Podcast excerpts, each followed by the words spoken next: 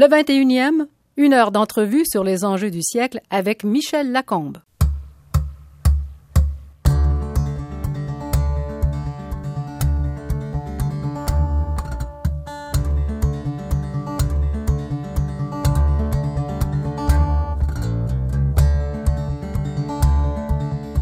Mon invité était jusqu'à tout récemment le président de la Commission nationale de l'informatique et des libertés en France.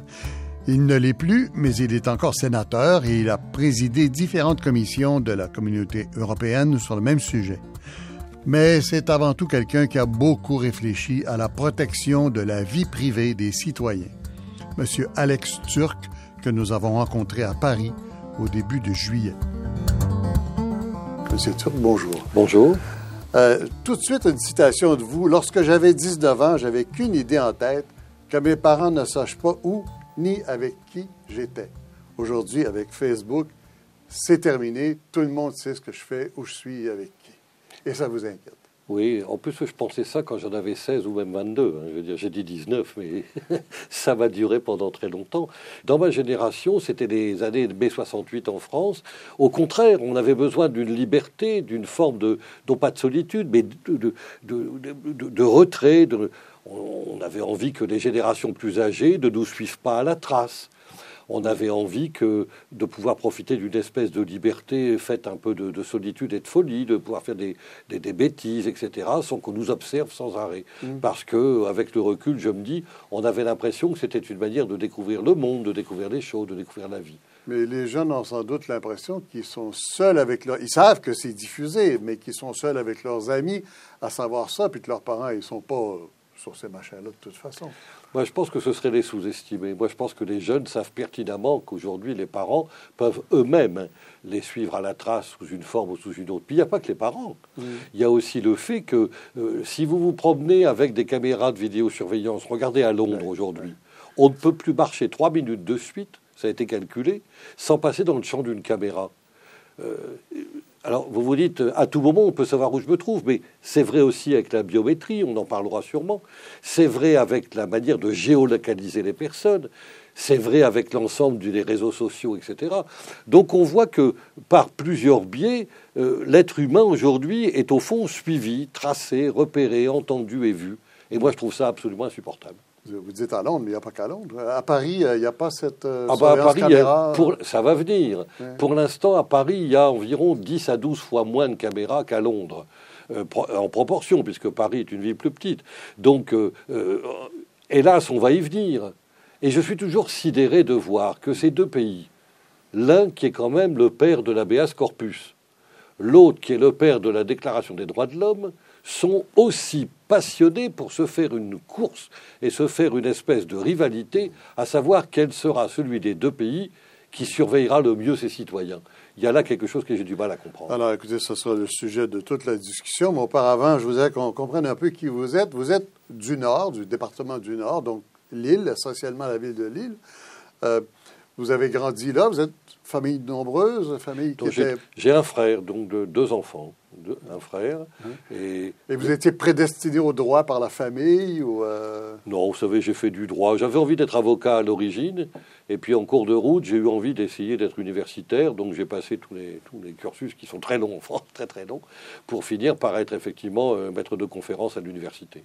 Alors, vous enseignez à l'université, vous avez des contacts donc avec ces jeunes-là. Alors, j'ai gardé juste un cours de droit constitutionnel en première année, mhm. c'est-à-dire des élèves, des étudiants qui ont entre 18 et 19, 20 ans. Quoi. Mhm. Donc, effectivement, ça, j'ai toujours gardé. Je n'ai plus un service important à la fac parce que je n'aurais pas le temps, mais j'ai toujours voulu garder ce cours-là de droit constitutionnel et avec des étudiants de première année, mhm. parce que je trouve que c'est là que je peux apporter le plus sur le plan pédagogique. Vous avez dit à un moment donné, vis-à-vis ces, ces machins j'emploie le mot exprès, euh, nouveaux médias, euh, caméras, etc. On est comme au début du 20e siècle, à la naissance des libertés fondamentales. Ça veut dire quoi? Ça veut dire que ça nous remet en cause à ce point-là. C'est comme si on découvrait. Ben, c'est-à-dire qu'on ne peut pas ne pas être troublé par un paradoxe. En ce moment même, depuis des mois, vous avez dans le Maghreb, et même plus largement, des peuples qui aujourd'hui essaient de conquérir une démocratie qui souhaitent et qui travaillent pour essayer d'acquérir des droits fondamentaux dont ils ne disposent pas. C'est vrai aussi dans le reste de l'Afrique, où on cherche à déterminer désormais l'identité des personnes. On essaie de mettre en place des lois et des textes réglementaires pour préserver euh, leur liberté fondamentale. Il y a donc une espèce de grand combat démocratique mené de l'autre côté de la Méditerranée et même dans l'hémisphère sud, dans d'autres pays. Et voici que les pays occidentaux, comme le Canada, les États-Unis, la Grande-Bretagne, l'Allemagne, la France, etc., qui ont cette chance de pouvoir profiter, tous ces citoyens, de ces droits fondamentaux, sous la pression des technologies, sont en train d'y renoncer sans en prendre vraiment conscience, et ce, de manière progressive, je dirais presque subreptice. Donc, on voit bien qu'il y a un problème. Euh, si, dans quelques années, échéance 2020, à mon avis, ah Je n'ai plus la perspective. C'est dans pas longtemps. C'est dans 7-8 ans, oui, absolument. Si je n'ai plus la certitude absolue de pouvoir être seul sans être suivi, vu et entendu, que reste-t-il de ma liberté d'aller et venir et de ma liberté d'expression? Alors je me dis, est-ce qu'on a, fait, est-ce qu'on a mené tous ces combats-là qui ont coûté tant de morts depuis un siècle pour finalement, volontairement, nous doter de technologies qui vont venir renier mm. notre espace de liberté. Ce paradoxe-là, je pense qu'on n'y réfléchit pas suffisamment. Oui, mais je, reviens aux jeunes dont, on parlait tout à l'heure. Euh, ils ont quand même 19, 20 ans, 21 à l'université. Hein. Euh, ils sont pas cons, ils se rendent compte quand même de quelque chose. Oui, Ils pensent que ce n'est plus un problème, que ce sera réglé autrement, quoi. Ben, C'est-à-dire que ces jeunes-là, d'une part, n'ont peut-être pas la même conscience de ce qu'il a fallu endurer parvenir et acquérir ces libertés. Moi-même, je fais partie d'une génération qui n'a pas connu la guerre, mais mes parents l'ont connu, mes grands-parents, on en a entendu parler, celle de 14, celle de 40. Donc c'était des, combats pour préserver les libertés. Et puis en France, on nous parle beaucoup de 89, etc. Les jeunes d'aujourd'hui n'ont pas la même perspective historique. Donc pour eux, et c'est bien comme ça, les libertés fondamentales dont ils jouissent dès leur naissance et quand ils arrivent à l'âge de raison leur paraissent données, acquises pour l'éternité. Et donc évidemment, c'est plus difficile pour eux de comprendre que ces technologies risquent de remettre en cause ces libertés puisqu'ils n'ont pas le sentiment d'avoir dû accomplir quoi que ce soit pour les conquérir. Parce que quand les, grands patrons de Google, Facebook, enfin on nomme toujours euh, Larry Page, euh, Zuckerberg, les, vedettes, les, les gourous de tout ça. Quand ils disent, euh, ouais, on, a toute l'information du monde, bravo, on est la plus grande bibliothèque, euh, les gens sont très contents de ça, il n'y a, pas, a pas de révolte, les gens ne sont pas révoltés par cette idée-là, au contraire. Ben on dit, c'est l'avenir, bravo. C'est bien ce qui m'inquiète. L'idée, par exemple, qu'on puisse trouver intéressant qu'une seule société commerciale s'efforce de disposer de la totalité de la connaissance du monde, moi, c'est quelque chose qui ne me ravit pas. Parce que c'est une société commerciale. Non, parce qu'il y a centralisation de l'information. Hmm. Ce serait une société de droit public. je veux dire par là, si hmm. c'était une administration, ce ne serait pas plus rassurant. Hmm.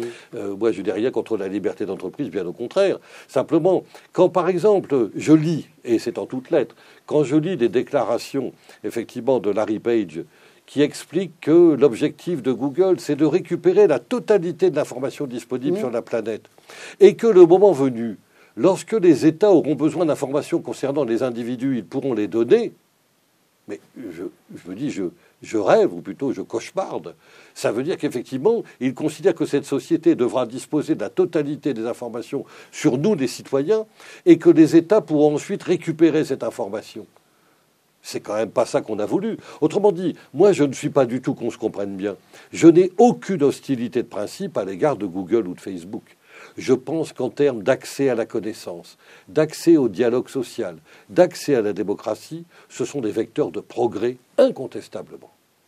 Et je mesure tous les jours ce que nous perdrions à ne plus pouvoir en disposer. Mhm. Mais je souhaite que les citoyens puissent préserver totalement leur libre arbitre dans l'utilisation qu'ils font de ces réseaux.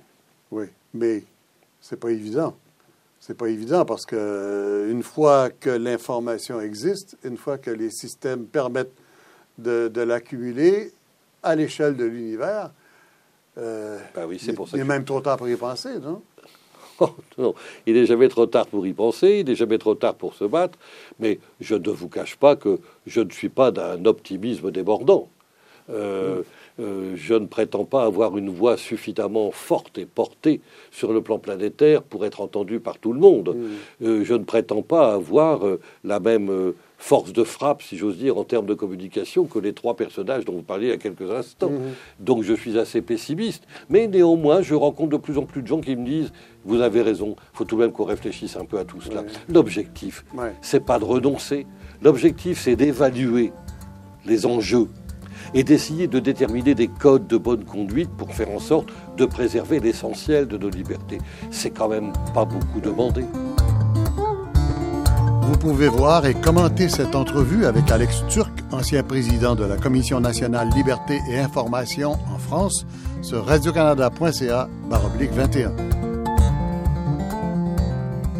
Il y a aussi une autre réaction que vous avez rencontrée euh, sûrement et que j'ai rencontrée moi comme journaliste à chaque fois qu'on a voulu faire le débat. Des gens qui disent Mais euh, j'ai rien à cacher, moi, euh, pourquoi ça m'emmerderait qu'on ait des informations sur moi C'est pas grave. Pour moi, c'est le plus grand adversaire. C'est ce que nous appelons, nous, le syndrome du rien à cacher, rien à me reprocher. Hum. Ce sont des étudiants avec qui je discute à la fac qui me disent, par exemple, exactement ça. Il me dit, mais nous, il n'y a aucun problème, on peut tout savoir de nous. Alors, euh, il précise, si je suis avec ma copine en titre, je ne sais pas si vous dites ça au Canada, en France, on dit ça. Ma blonde officielle, on dit. Voilà. si je suis avec ma blonde officielle, on peut tout regarder, tout voir, j'ai rien à cacher, tout va bien. Ah bon? Mais quand même. Mais en revanche, si je suis avec une autre copine un soir, évidemment, j'aimerais autant qu'il n'y ait pas d'image de moi sur Facebook. Et moi, je leur dis, mais c'est absurde vous devez revendiquer exactement la même intimité avec les deux. On s'en fout de savoir si c'est votre légitime ou une autre. Ça, c'est votre problème moral, etc., éventuellement. Vous confondez donc la notion d'intimité et la notion d'innocence. Pour moi, l'intimité ne se découpe pas. J'exige la même intimité dans ma vie personnelle que je sois avec ma femme, avec ma maîtresse, mes enfants, mes amis, etc. C'est moi qui dois décider du point de savoir si on peut me voir et m'entendre. Ce ne sont pas les autres qui doivent le décider pour moi. En revanche, après, la question de l'innocence, c'est différent. Mhm. Le problème de savoir si je suis dans une situation de légitimité ou de légalité, c'est différent. Mais quand j'entends, par exemple, euh, euh, c'était Zuckerberg qui disait, et Eric Schmidt aussi, que... Zuckerberg, c'est Facebook. C'est Facebook. Que seuls ceux qui se sentent avoir accompli des actes criminels doivent craindre d'être sur le réseau je me dis quand même qu'ils travaillent du chapeau tous les deux. Parce que la réalité est beaucoup plus simple. Je n'ai pas commis de crime, je ne fais de mal à personne, etc. Et pourtant, je ne veux pas qu'on me suive, qu'on me voie et qu'on m'entende sans me prévenir. Donc, à mon insu. Mmh. Là encore, je considère que ça n'est pas beaucoup demandé. Mais pourtant, ces gens-là, je ne sais plus lequel, euh, disent aussi qu'on finira par avoir des identités en séquence. Quand on sera plus content, on trouvera, que, trouvera, que, trop de monde sait trop de choses sur nous, on change d'identité. Mais c'est insupportable d'entendre des trucs pareils. Moi, ça me fait sauter au plafond. Mm. Je, dire, je trouve ça d'une imbécilité crasse. Mm. L'identité, c'est une espèce de bien sacré dont on est doté, nous, parce qu'on a la chance d'en avoir une dans nos sociétés à la naissance. Je suis allé beaucoup en Afrique subsaharienne. Dans les pays d'Afrique subsaharienne, c'est un vrai combat qu'on mène aujourd'hui. Ils utilisent même la biométrie pour le régler. Leur premier objectif, c'est de donner des identités aux citoyens. Et quand vous discutez avec des jeunes dans les villages reculés dans ces pays-là, ils vous disent Moi, j'ai pas d'identité. Parce que je suis dans une espèce de globalité familiale. Vous savez comment ça se passe. Mhm. Ce qu'ils veulent, c'est un nom, un prénom, une identité, pour exister en tant que tel le début de la citoyenneté, c'est l'identité. Et l'identité, c'est un socle intangible sur lequel ensuite notre personnalité peut, elle, se métamorphoser, évoluer, se développer, etc. Et voilà que, euh, parce qu'ils n'ont pas réfléchi, euh, là c'est effectivement Eric Schmidt qui vient dire, eh bien, comme on ne peut pas protéger votre identité parce que le modèle économique de, Google ne le permet pas, il faut admettre l'idée que nous vivrons par séquence et qu'au bout de 7 ou 8 ans, votre identité sera tellement altérée qu'on devra la changer et demander donc à bénéficier d'un changement d'état civil et que Jean Duchemol s'appellera Albert Tartampion. Euh, Mais ça n'a pas de sens, ça n'a ni queue ni tête. Notre identité. C'est vraiment ça que ça veut dire. Ben, bien sûr, c'est ça que ça veut dire. Moi, j'ai discuté avec des professeurs de l'université de Washington à Jérusalem il y a sept ou huit mois de cela, qui m'expliquaient que dans cette ligne-là, ils réfléchissaient à la, à la notion de banqueroute de réputation qui en langage européen, euh, là c'est le langage anglo-saxon, dans d'autres langages ça veut dire banqueroute d'identité. De la même manière que vous pouvez par exemple en France déclarer à un moment donné que vous êtes en surendettement, vous pouvez dire stop, je demande à finalement remettre les comptes à zéro. La protection de la loi de la faillite. Voilà, exactement. Et eh bien de la même manière, attention, stop. Mon identité a perdu son contenu, elle est devenue d'enveloppe vide, je demande à changer d'identité. Mais c'est n'importe quoi. La réalité, c'est qu'on devrait dire à Google, à Facebook, etc., débrouillez-vous comme vous voulez. C'est peut-être pas votre modèle économique, c'est pas notre problème vous devez respecter l'identité et vous devez donner les moyens technologiques et juridiques à chacun d'entre nous de voir son identité respectée sur le réseau. Mais aujourd'hui, ce sont ceux-là même qui sont victimes de ce genre de raisonnement qui sont les premiers à défendre les réseaux. On est dans la situation où une grande société qui vendrait des pommes de terre frites nous dirait Mon modèle économique ne me permet pas de vous livrer des pommes de terre saines. Moi, je suis obligé de vous mettre quelques pommes de terre pourries dans le lot consommateur viendrait et dirait Vous avez mille fois raison. On va manger vos pommes de terre pourries parce que votre modèle économique ne permet pas de faire autre chose et le gouvernement viendrait approuver ce, ce raisonnement. C'est absurde. Donc moi je dis arrêtons de raisonner en disant que nous sommes des internautes. Un internaute, ça ne veut rien dire du tout. Nous sommes des consommateurs. Et nous avons droit au respect d'un certain nombre de règles en tant que consommateurs dans tous les pays du monde. Parmi les règles. On n'est même plus des citoyens, on est des consommateurs. Ben, mais quand vous êtes sur un. Si, je suis citoyen, mais quand je suis sur un réseau, je suis donc un abonné par rapport à une société commerciale. Mmh. Facebook et Google sont des sociétés commerciales. Mais on n'a pas conscience de ça, on est chez soi. Euh, eh ben, il faut le rappeler. Dans notre intimité. Il faut le rappeler. En France, le Conseil supérieur de l'audiovisuel vient d'interdire que l'on cite Facebook sur les antennes de la télévision nationale parce que c'est de la publicité clandestine. Ils n'ont pas tort. Facebook et Google sont des sociétés qui gagnent de l'argent, tant mieux pour elles. Elles font des bénéfices, elles distribuent des dividendes. Pourquoi aurait-elles un statut spécial Pourquoi pourrait-elle échapper, elle, au droit de la consommation? Non.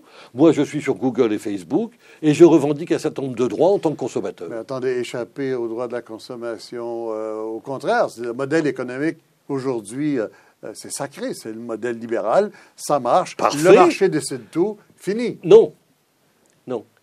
Je suis adhérent à un réseau social. Je suis donc en contrat. J'ai donné mes informations, mes données personnelles, c'est mon apport. Le système met à ma disposition un dispositif technologique. Jusque-là, c'est, comme on dit, synalagmatique, c'est contractuel. Maintenant, le système en demande plus. Il veut faire du profilage de mes données pour développer des actions de marketing. Très bien. Qu'est-ce qu'il me donne en échange? Aujourd'hui, rien. Donc, premier problème. Ben, Deuxième. Ils donnent un service d'accès. Leur prétention, c'est mais non, il me l'a déjà donné. Non, non. À la... Il me donne un service d'accès, mais à je la lui connaissance donne. universelle. Mais je lui donne mes données. Oui. Si je ne lui donne pas mes données, le service s'écroule. Si demain matin, il y a un boycott des 7 ou 800 millions de personnes qui sont sur Facebook, Facebook ferme les portes. Donc, les citoyens apportent des données personnelles et, le, encore une fois, la société met en place un système technologique. Nous sommes quittes pour l'instant. Les citoyens fournissent gratuitement le fonds de commerce. Ben bien sûr. Donc, si en plus de ça, ils souhaitent faire du profilage commercial, pas de problème. Mais qu'est-ce qu'ils offrent à ce moment-là? Moi, consommateur, je dis, qu'est-ce que vous me donnez en échange? Pour l'instant, ils ne me donnent rien. Et j'entends des consommateurs qui prennent la défense de cette société qui les spolie. Il y a là quelque chose que je ne comprends pas. Deuxièmement, je suis par exemple abonné à une chaîne payante comme Canal Plus en France. Mhm. Je décide d'arrêter alors il y a un délai, certes, au bout de six mois ou d'un an de contrat. Je fais la procédure, je m'en vais, j'interromps mon abonnement, je reprends mes billes, la société Canal Plus reprend ses billes, on se quitte bons amis. Là, c'est différent. Je suis sur Facebook, je suis sur Google, je dis merci. Je ne souhaite plus avoir le service, je souhaite maintenant reprendre mes données personnelles et c'est terminé. Là, la société vous dit Ah non, hein, moi je garde vos données personnelles. À quel titre? Sur quel fondement? Aucun. Donc il y a là quelque chose qui me choque. Moi je dis, quand on entre dans un réseau, il y a trois règles qui devraient s'appliquer. La première, c'est je dois donner mon consentement avant d'entrer. Mm. Pendant que je suis dans le service, j'exige la transparence sur l'utilisation que l'on fait de mes données personnelles.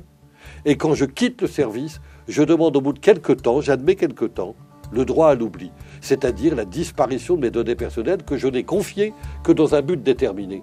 Au lieu de ça, aujourd'hui, on ne me demande pas le consentement dans beaucoup de cas, pas toujours, mais dans beaucoup de cas. Par exemple, les services de localisation ne vous demandent pas votre consentement avant de prendre votre habitation en photo. Vous écoutez le spécialiste français de la protection de la vie privée, Alex Turc, que vous pouvez voir et commenter sur radiocanada.ca par oblique 21. Comment ça se fait qu'on n'y a pas pensé avant?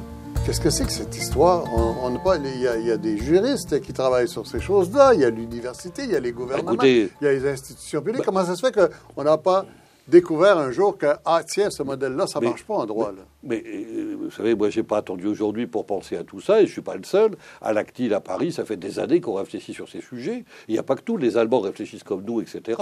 Nous, nous pensons qu'on est parti sur une, sur une base qui est fausse. Bon, et effectivement, compte tenu du poids de ces grands acteurs économiques maintenant, et du fait, on en parlera sûrement, qu'on ne reconnaît pas l'applicabilité du droit européen en Europe aux activités de ces sociétés-là, je vois mal comment ça pourrait évoluer. Ça ne m'empêche pas de considérer que c'est tout à fait anormal. Attendez, vous venez de dire on ne reconnaît pas l'application du droit européen. Ben, c'est bien le cas. Parce que c'est des sociétés américaines, c'est ça? Aujourd'hui, Pas parce que, malgré. C'est-à-dire qu'aujourd'hui, les sociétés, par exemple comme Facebook ou Google, vous expliquent que si vous avez un problème juridique, il faut s'adresser au tribunal de la juridiction de Santa Clara en Californie et que de toute manière, ils ne reconnaissent pas l'applicabilité du droit européen aux consommateurs européens en Europe. Moi, je dis que tant que le... Et ce n'est pas de la faute des Américains. Hein. Moi, je ne fais pas de reproche aux Américains. C'est votre faute. Bah, évidemment que c'est vous laissez faire. Vous bah, évidemment, faire. ils ont bien raison. Ils en profitent, les Américains. Tant que ça dure, ça dure. C'est de la faute des Européens qui n'ont pas le courage politique de dire aux, Américains, ça ne peut plus durer comme ça. Probablement qu'une fois le modèle installé, c'est plus difficile de revenir en eh arrière et qu'au début, eh on ne pensait pas que ça aurait cette importance. Eh bien, c'est une responsabilité terrible des Européens en la matière. Mais c'est ça l'explication ben, Je suppose. Parce que je peux vous dire que quand une société américaine, une anglaise, française ou allemande a des problèmes juridiques aux États-Unis, le droit applicable, ce n'est pas le droit européen. Ça, c'est certain. Mais Comment une anomalie comme ça peut. Ben, nous luttons contre. Il va y avoir bientôt une nouvelle directive européenne. Nous, ce matin encore, je travaillais là-dessus avec mon équipe à l'Actile à Paris. Nous, nous passons notre temps à dire qu'il faut que les 27 États européens aient le courage tous ensemble d'avoir une position très forte et exigent au moment de cette euh, application de la directive que désormais on applique le droit européen aux activités des sociétés américaines qui touchent les consommateurs européens et ceux qui sont à l'origine largement de la réflexion sur ce point, c'est vous. Ce sont les Canadiens qui ont le plus aujourd'hui théorisé et élaboré sur le plan juridique cette idée que le bon critère doit être le critère de la sphère de consommation. C'est-à-dire qu'on doit appliquer aux, échanges commerciaux le droit qui est relatif à la plus grande partie de consommateurs sur place. Autrement dit, concrètement, lorsque, par exemple, la société Google développe son activité en France, par définition, la plupart des consommateurs sont français. Et donc, il faut appliquer le droit européen. Euh, mais nous, on pense toujours que c'est la France qui est le plus avancée dans ces secteurs-là. Mais on est le plus avancé dans la réflexion, dans les propositions, etc., bien sûr. Mais la France ne peut pas seule régler le problème. Il faut que l'ensemble des pays européens l'acceptent. Or, les Anglais, les Irlandais ne se précipitent pas pour nous soutenir, comme vous l'imaginez bien, sur un tel sujet. Donc, oui, nous avons poussé très très loin la réflexion sur ce point. Ça fait longtemps qu'on a dit qu'il y avait un problème là. Les Allemands, je crois, partagent notre point de vue, les Belges, les Espagnols y viennent, les Italiens, etc. Mais il faudrait que les 27 soient unis pour dire aux États-Unis il faut une discussion globale, parce qu'à terme, ça ne peut pas continuer comme ça. Or, qu'est-ce qui se passe aujourd'hui? Il y a une course de vitesse. Les Européens essaient de convaincre le plus rapidement possible les zones d'influence. En Afrique pour les francophones, en Amérique du Sud pour les ibériques, et pendant ce temps-là, les Américains essaient de convaincre les Asiatiques de leur position. Et le moment venu, on va se retrouver avec deux grands blocs et la nécessité d'un compromis. Mmh, mmh, mmh. Ce que je crains beaucoup, c'est que vu la mollesse des, Européens, finalement, on finisse par adopter des conceptions américaines. Alors, quelques éclaircissements. D'abord, la proposition canadienne, qu'est-ce que c'est exactement? De quoi vous parlez? Ben, Le raisonnement canadien consiste à dire que... Il vient du gouvernement canadien? Non, non, non, non, il n'est pas officiel. Ah c'est une réflexion des Canadiens dans les discussions qu'on a avec eux. D'accord.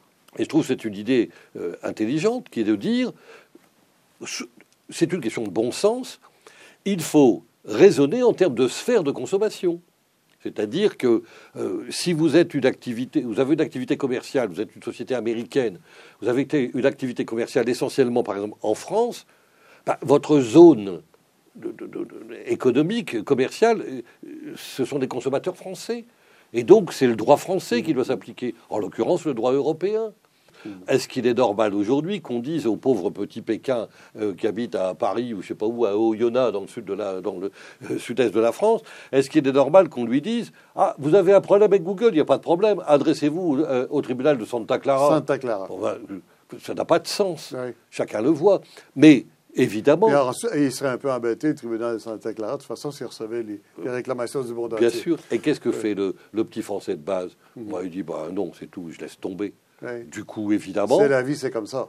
Ben, du coup, le résultat, c'est qu'il y a un déséquilibre considérable. Hein. Au dernier G8, euh, c'est le président Sarkozy même euh, qui a convoqué une, une assemblée spéciale qu'on appelait le EG8 pour euh, examiner ces questions-là. Est-ce qu'il y a quelque chose qui a avancé à ce moment-là? Est-ce que ça a donné quelque chose il y, a eu un, il y a eu un signal qui a été donné, puisque dans le compte-rendu final du G8, il y a euh, un paragraphe euh, qui vraiment euh, attire l'attention sur le problème de la protection des données. Moi, j'avais espéré qu'on aille plus loin. Je sais que le gouvernement français a essayé de pousser plus loin les choses dans la discussion avec les États-Unis. J'ai cru comprendre que les États-Unis avaient clairement fait comprendre eux-mêmes que qu'il n'était pas allé, prêt à aller plus loin que ce paragraphe. Donc voilà, c'est le tout début d'un processus. Ce dit quoi le paragraphe Il garantit bah, C'est un, paragraphe qui, qui, tout simplement, attire l'attention sur le fait qu'il faut que l'impératif de la protection des données soit intégré dans les processus. C'est déjà pas mal. Comme un souhait. C'est un souhait. C'est loin d'être merveilleux, mmh, mais mmh. c'est un premier élément. Mmh. Euh, c'est mieux ça que rien, comme l'on dit. Bon, moi je pense qu'il faudrait aller plus loin. Mais on sent bien que les États-Unis aujourd'hui n'ont pas envie d'aller beaucoup plus loin. De la même manière que, euh, à une époque, le président Obama avait clairement indiqué dans sa campagne qu'il pensait à mettre en place euh, une commission d'informatique et liberté, enfin le même genre d'organisme que ce qu'il y a en Europe, euh, de mettre en place une loi fondamentale protectrice en matière de protection des données. Puis finalement, aujourd'hui, rien ne se passe. Ça n'a pas avancé de ce côté-là. Ça n'avance pas du tout, du tout. Hum, hum, hum. Au moins à ce EG8, en fait. Électronique, E pour électronique, mais on est censé tous comprendre, mais c'est en anglais en plus. I, G8, G8. Euh, est-ce qu'il y avait au moins les acteurs qu'il faut pour s'attaquer au problème? Ben, il y a eu euh, une réunion organisée un peu en marge du G8 officiel avec des grands chefs d'entreprise qui ont accueilli justement les responsables des grandes sociétés américaines dont nous parlions. Et effectivement, moi, j'ai vivement regretté, je leur ai écrit, et je leur avais demandé avant, bien entendu, j'ai vivement regretté que nous, qui sommes quand même le régulateur en la matière, n'ayons pas été invités. Alors, ils m'ont répondu, Michel, Michou, que euh, oui, enfin, bon, bref, ils l'ont pas fait.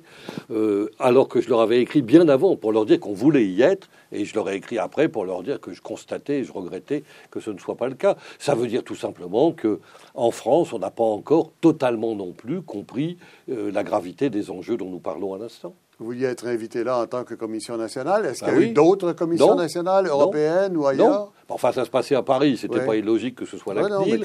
Et on aurait pu aussi inviter le groupe de l'article 29 là à Bruxelles. Ça aurait été très bien. C'était logique d'inviter les deux. Le groupe européen et le groupe d'accueil, c'est-à-dire la, à Paris. Aucun des deux n'a été invité. Moi, je trouve ça très, très dommage. Mais bon, on ne peut pas les forcer. Hein. Vous parlez des instances européennes euh, quand il s'agit de parler de la réalité et d'avoir une action sur la réalité, c'est pas évident. Hein.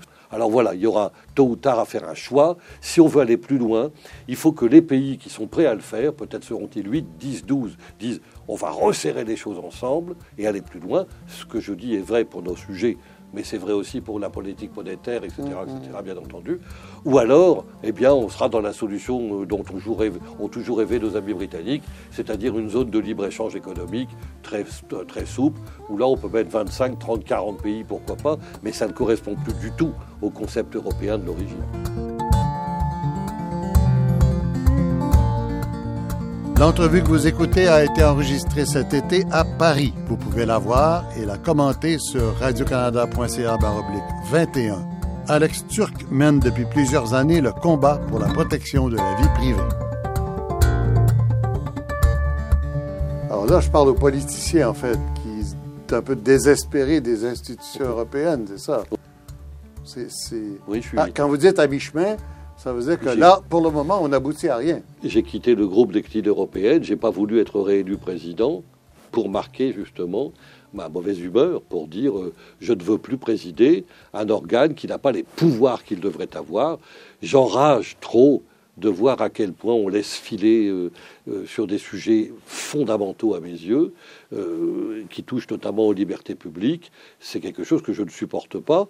Donc je n'ai pas voulu continuer à être président d'un organisme que je considérais mmh. comme devenant fantoche.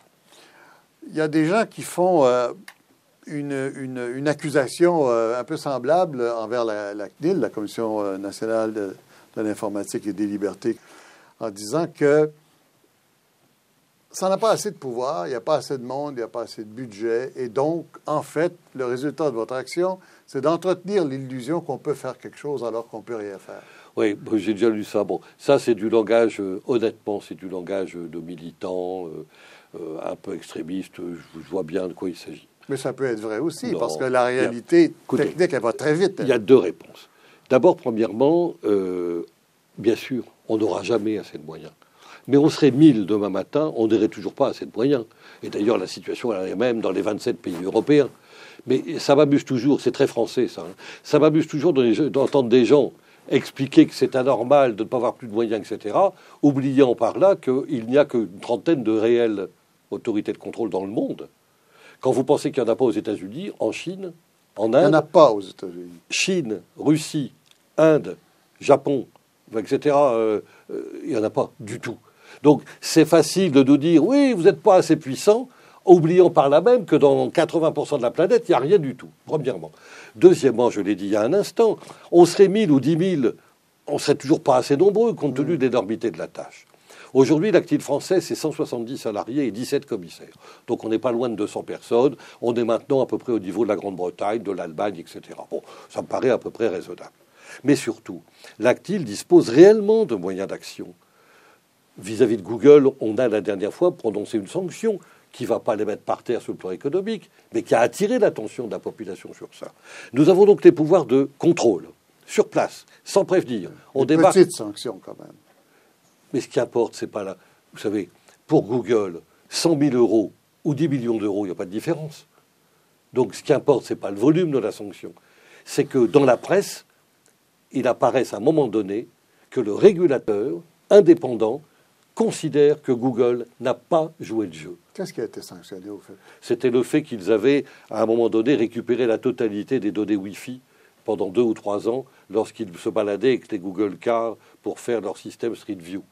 Bon, eh bien, prendre des photos de toutes les rues. Mais il n'y a pas que tout. Ils ont eu des problèmes au Canada, ils ont eu des problèmes en Allemagne, etc., un peu partout. Mmh, mmh. Là, ça a créé un sentiment de surprise et de réaction dans l'opinion publique. C'est ça l'objectif.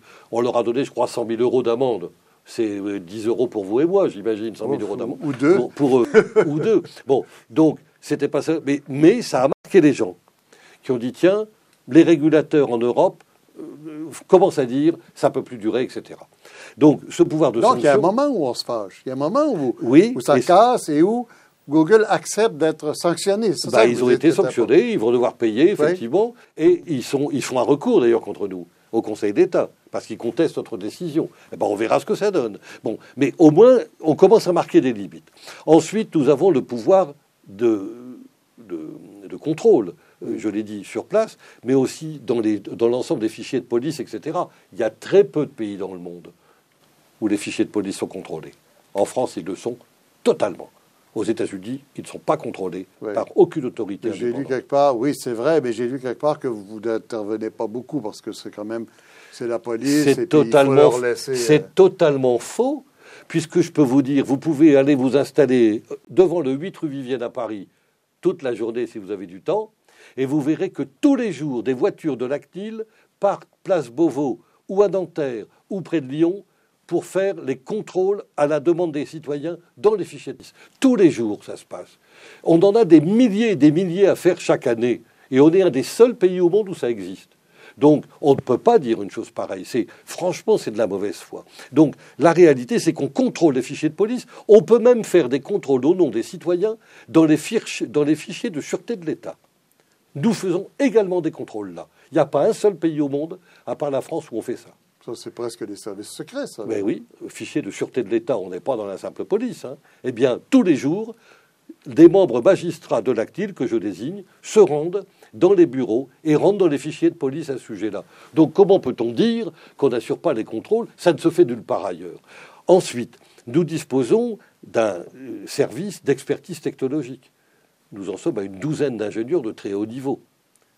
Il n'y a pratiquement aucun pays dans le monde, à part le Canada, où l'autorité canadienne euh, avance dans le même sens que nous là-dessus. Il n'y a pas un seul autre pays dans le monde où il y a une autorité disposant d'un tel service. Nous venons de créer une direction de l'innovation et de la prospective. On est en train de créer un laboratoire d'essai pour tester les nouveaux produits technologiques, etc. Donc, franchement, il n'y a pas une seule autre autorité dans le monde qui dispose de tels pouvoirs généralistes. Aucune. Et dans le monde entier, on sert de modèle. Moi, je constate que partout où nous allons, les gens nous disent mais comment vous avez fait pour avoir tel service, tel service, etc. On nous demande d'aller conseiller les autres autorités pour le faire, mais qui nous critique en disant qu'on ne fait rien Ce sont les Français. Ben oui, bien sûr. Bien sûr. Mais donc, vous, trouvez que la France mérite encore euh, sa réputation de protecteur des libertés euh, personnelles Il y a tellement de cas dans lesquels je me plains des comportements français et européens. Là, je dis, de ce point de vue, on fait le boulot. Vraiment, on fait le boulot. Moi, je le vois tous les jours à l'active. On fait un travail considérable. On n'a vraiment pas à en rougir. Bien sûr que j'aimerais bien avoir 30 contrôleurs de plus, etc. Parce qu'on contrôle toute la vidéo. Regardez le nombre de pays dans le monde où ça se fait. Mmh. Nous, on contrôle toutes les vidéosurveillances. Ça, c'est autre chose.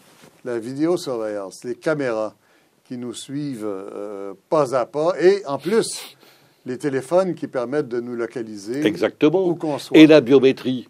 Même chose. Biométrie, qu'est-ce que. Ben, c'est tous, les ben, tous les systèmes, vous savez, de euh, empreinte digitale numérisée, l'iris, etc. Ben, mais ça encore, il faut être euh, volontaire, ou en tout cas que la société pour laquelle on travaille oblige à, voilà. ça. Y a, y a, voilà. Ça n'est pas encore très répandu. C'est très répandu? 50 dossiers en 2005, près de 3000 cette année. Multiplié par 60. C'est encore une minorité des sociétés. mais c'est dans le bouquin, je prends toujours cette fameuse image du bassin chinois. Le bassin chinois. Le bassin chinois. La métaphore du bassin chinois. Le soir, vous vous promenez, il y a un très beau nénuphar qui est là au milieu du bassin, majestueux, magnifique. Le lendemain matin, l'étang est complètement asphyxié parce qu'il y a des milliers de nénuphars à la surface. Pourquoi? Parce que dans la nuit, tous ces nénuphars qui étaient en dessous de la surface de l'eau ne demandaient qu'à éclore. Eh bien, c'est exactement ce qui se passe. La biométrie, quand je suis passé hier soir, il y avait 54 dossiers. Ce matin, 3000. C'est ça qu'il faut comprendre. Si vous regardez à l'échelle de l'évolution de l'humanité, qu'est-ce que ça représente? 4 ou 5 ans? Même pas une fraction de seconde. Pendant ce temps-là, le nombre de biométries en France est multiplié par 60. Ça veut dire qu'à ce rythme-là, il y aura peut-être 100 000 appareils biométriques sur le territoire français, ou 200 000 ou 1 million dans 7 ou 8 ans. Vous venez de parler de la géolocalisation. Les téléphones de troisième génération, qui sont des bombes informatiques qu'on travaille, qu'on transporte dans notre poche, ni plus ni moins.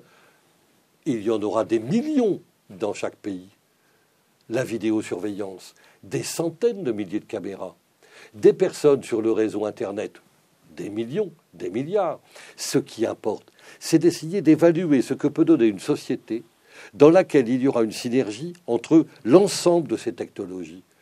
Eh bien, vous constatez très rapidement que si on se transporte à 2020, en 2020, surtout avec les nanotechnologies en plus, on sera dans une société dans laquelle nous n'aurons jamais plus la certitude absolue de ne pas être vu, de ne pas être entendu. Et pour moi, je le répète, ça n'est pas vivable.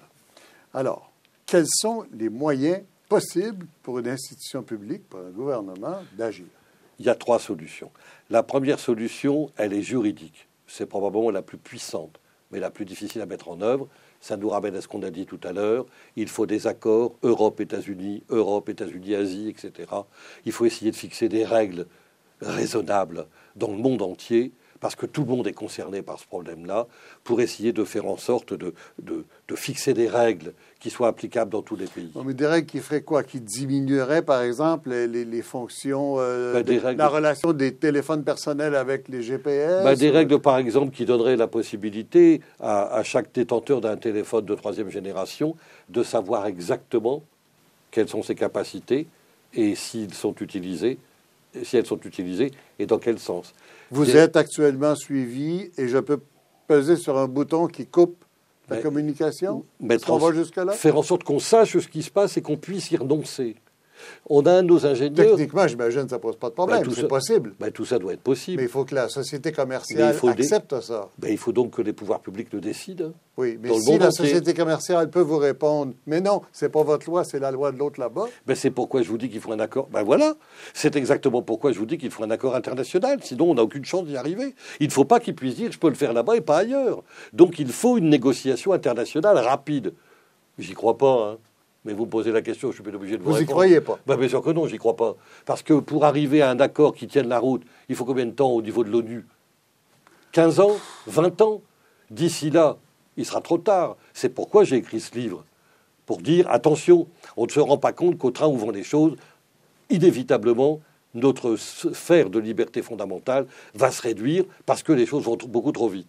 Deuxième solution. Alors, le téléphone dont vous parlez, avec un écran qui m'avertit qu'il y a un GPS qui me suit et qu'on sait où je suis, et un bouton qui me permet de couper ça et de disparaître, réellement, il n'y arrivera pas.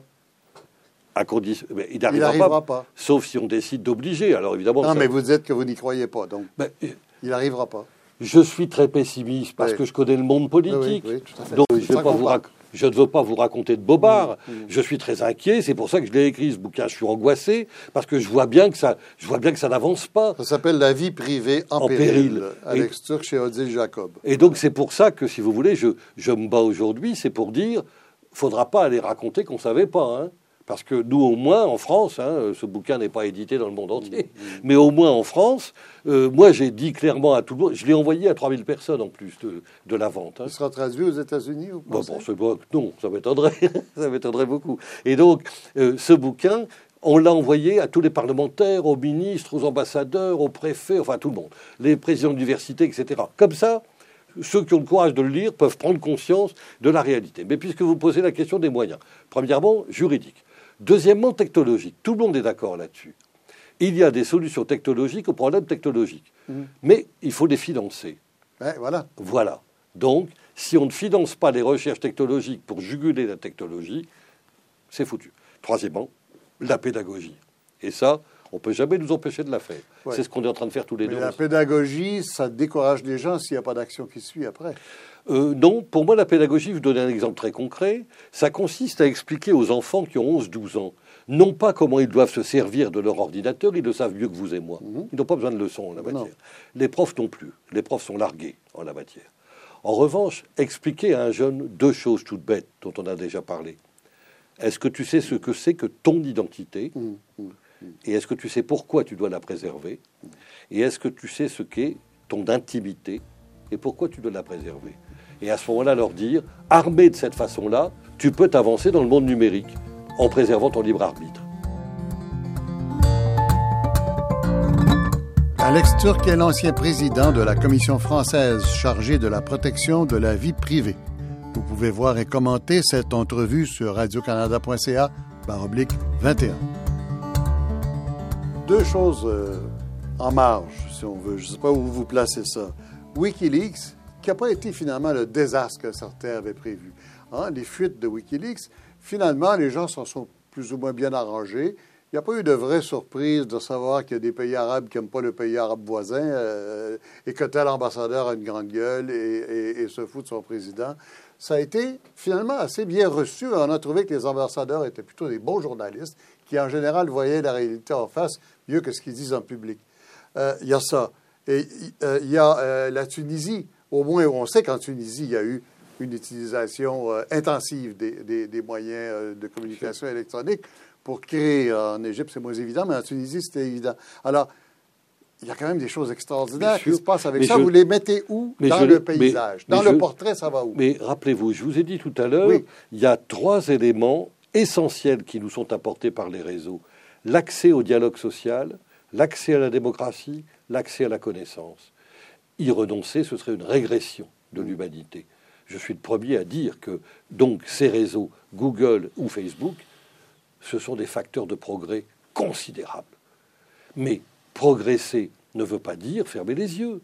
On peut très bien essayer d'avoir une approche citoyenne, civique, intelligente du phénomène. Je ne demande pas, moi, à ce qu'on renonce. Je ne veux pas faire de catastrophisme. Je dis qu'il est possible d'être sur les réseaux tout en préservant notre citoyenneté, en préservant nos libertés fondamentales. C'est tout ce que je demande. Je ne demande rien de plus. Je ne demande pas la fermeture. De toute façon, je la demanderai que ça ne changerait rien. Je ne demande pas la fermeture de Google ou de Facebook. Non, mais vous demandez peut-être quelque chose qui est un peu difficile par les temps qui courent, un courage politique que les institutions politiques ne permettent peut-être plus, parce qu'on n'est pas dans un âge d'or des institutions politiques. Hein. la réalité économique dirige tout. Le général de Gaulle disait que il fallait toujours emprunter les chemins les plus élevés, les plus escarpés, parce qu'ils étaient les moins fréquentés. Eh bien, effectivement, peut-être qu'il est important aujourd'hui de, dire il n'est pas question de transiger sur des points essentiels pour forcer les gens à organiser la réflexion. Moi, tout ce que je demande, si je devais résumer en un seul mot, c'est en France, je trouve que les pouvoirs publics doivent d'urgence organiser réellement un travail d'analyse de, prospective, d'évaluation, de consultation de la population sur ces grands enjeux.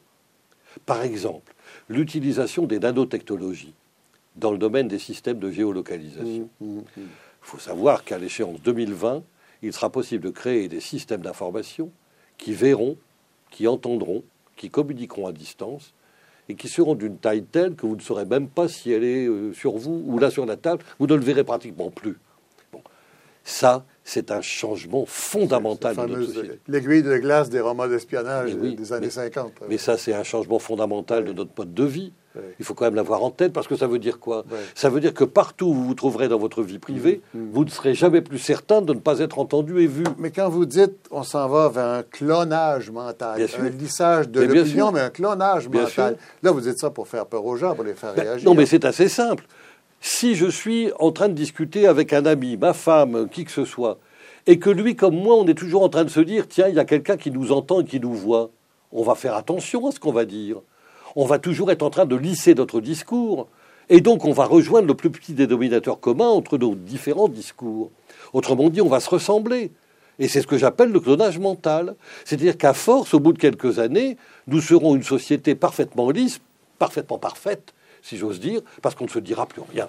Il n'y aura plus de créativité sur le plan culturel et autres, puisque plus personne n'osera dire quelque chose qui sortira de la norme. C'est ce qui me paraît effarant chez Zuckerberg et compagnie. C'est que ces gens-là, qui sont des types supérieurement intelligents, créatifs, etc., bourrés de qualité, il leur manque quand même un minimum de réflexion d'ordre philosophique. C'est un sens moral, c'est pas. Ben, moral et philosophique. Il devrait quand même se poser ce genre de questions. Le vrai danger, il est là aujourd'hui. Donc le clonage mental, pourquoi j'utilise des expressions? Parce que le Parlement français a interdit, j'espère pour l'éternité, le clonage physiologique de l'être humain. Mhm. Ben, de la même manière, je pose le problème du clonage mental. Est-ce qu'on accepte l'idée qu'effectivement nous devions des clones mentaux sous prétexte qu'on peut nous, surveiller, nous entendre et nous voir? Mais là, vous il faut des grandes campagnes d'information, euh, pas, pas une publicité à la télé euh, de 30 secondes une fois par jour. C'est vraiment mais oui, mais, un travail monumental à faire. Mais, c'est drôle, ça fait trois, quatre fois que vous me sortez le même argument. Oui, oui, oui, parce que c'est frappant. Parce que alors, qu'est-ce que je dois faire Ça n'arrivera pas. Alors, qu'est-ce que je fais? Je mets ma tête sous le sac Alors, je ne sais pas. Vous, OK, je, je, je, résume. non, mais si vous m'invitez aujourd'hui, c'est probablement parce que vous vous dites... faire ça. Y, il y a des choses dans ce qu'il dit qui méritent réflexion. Ah ben oui. Et vous me donnez deuxièmement la possibilité de les exprimer. Alors, allons-y. Résumons, euh, parce qu'il nous reste à peu près deux minutes, même pas. La technologie peut répondre à la question. Oui. Il faut que ceux qui la possèdent veuillent. Voilà. Ça, c'est le premier élément. Et la finance, d'accord. Et la finance. Et accepter qu'il la finance, c'est demander beaucoup. Parce que le modèle commercial, c'est pas ça. Eh oui. Deuxièmement, il faut qu'un Parlement décide de commencer à prendre la chose au sérieux, un pays, Et qu'ensuite les autres pays s'y mettent. Et fassent des actions, Voilà. donnent l'exemple, et que d'autres pays suivent, et vous dites ça, il faut que ce soit l'Europe. Parce que nous, on est un peu organisés. Bah, parce que le niveau de protection des données est plus élevé au monde en Europe. Voilà. Donc c'est à nous de montrer l'exemple, effectivement. Ce ce serait étonnant que ce soit l'institution européenne elle-même, parce qu'elle n'est pas rendue là. Je sais bien, ben oui, mais vous me Ouais. dites. Non, mais je résume. Mais vous voulez vraiment me casser le moral Je, résume, je résume. Alors, et, et- et évidemment, vous espérez que ce soit la France qui porte le mouvement, Non. Non? J'espère que ce soit les plus efficaces qui le portent. Si c'est pas nous et que ce soit d'autres, je soutiendrai les autres. Mhm. Ce que je veux simplement, c'est qu'on se mette autour d'une table pour réfléchir à- au type de société qu'on est en train de construire tous ensemble. Quoi. Mhm. Quand je dis tous ensemble, c'est les Américains, les Canadiens, les Européens, tout le monde. Mhm. Tous ensemble, est-ce qu'on réfléchit au mode de société que nous préparons pour nos enfants? Je crois que non. Et puis, qu'est-ce que vous dites à ceux qui écoutent là, et qui disent Oh, ils sont catastrophistes, quand même, c'est pas ça, c'est pas vrai? Ben, je pense que chaque jour qui passe, ils voient bien les brèches de sécurité, les fuites de données, etc. Il ne se passe pas une journée sans qu'on entende dire que euh, tant de millions d'informations ont été balancées sur Internet, etc. Le jour où vous aurez 50 millions d'informations médicales balancées sur Internet par erreur, et qu'on saura tout de la santé de chacun d'entre nous, peut-être que les gens commenceront à se poser des questions. Donc on voit bien qu'il faut absolument essayer de réguler tout ça pour que, que nos- nos vies personnelles ne soient pas mises en cause. Alex Turc, je vous remercie. Merci. Cette entrevue est disponible en web télé sur notre site Internet à l'adresse suivante www.radio-canada.ca suivi du chiffre 21.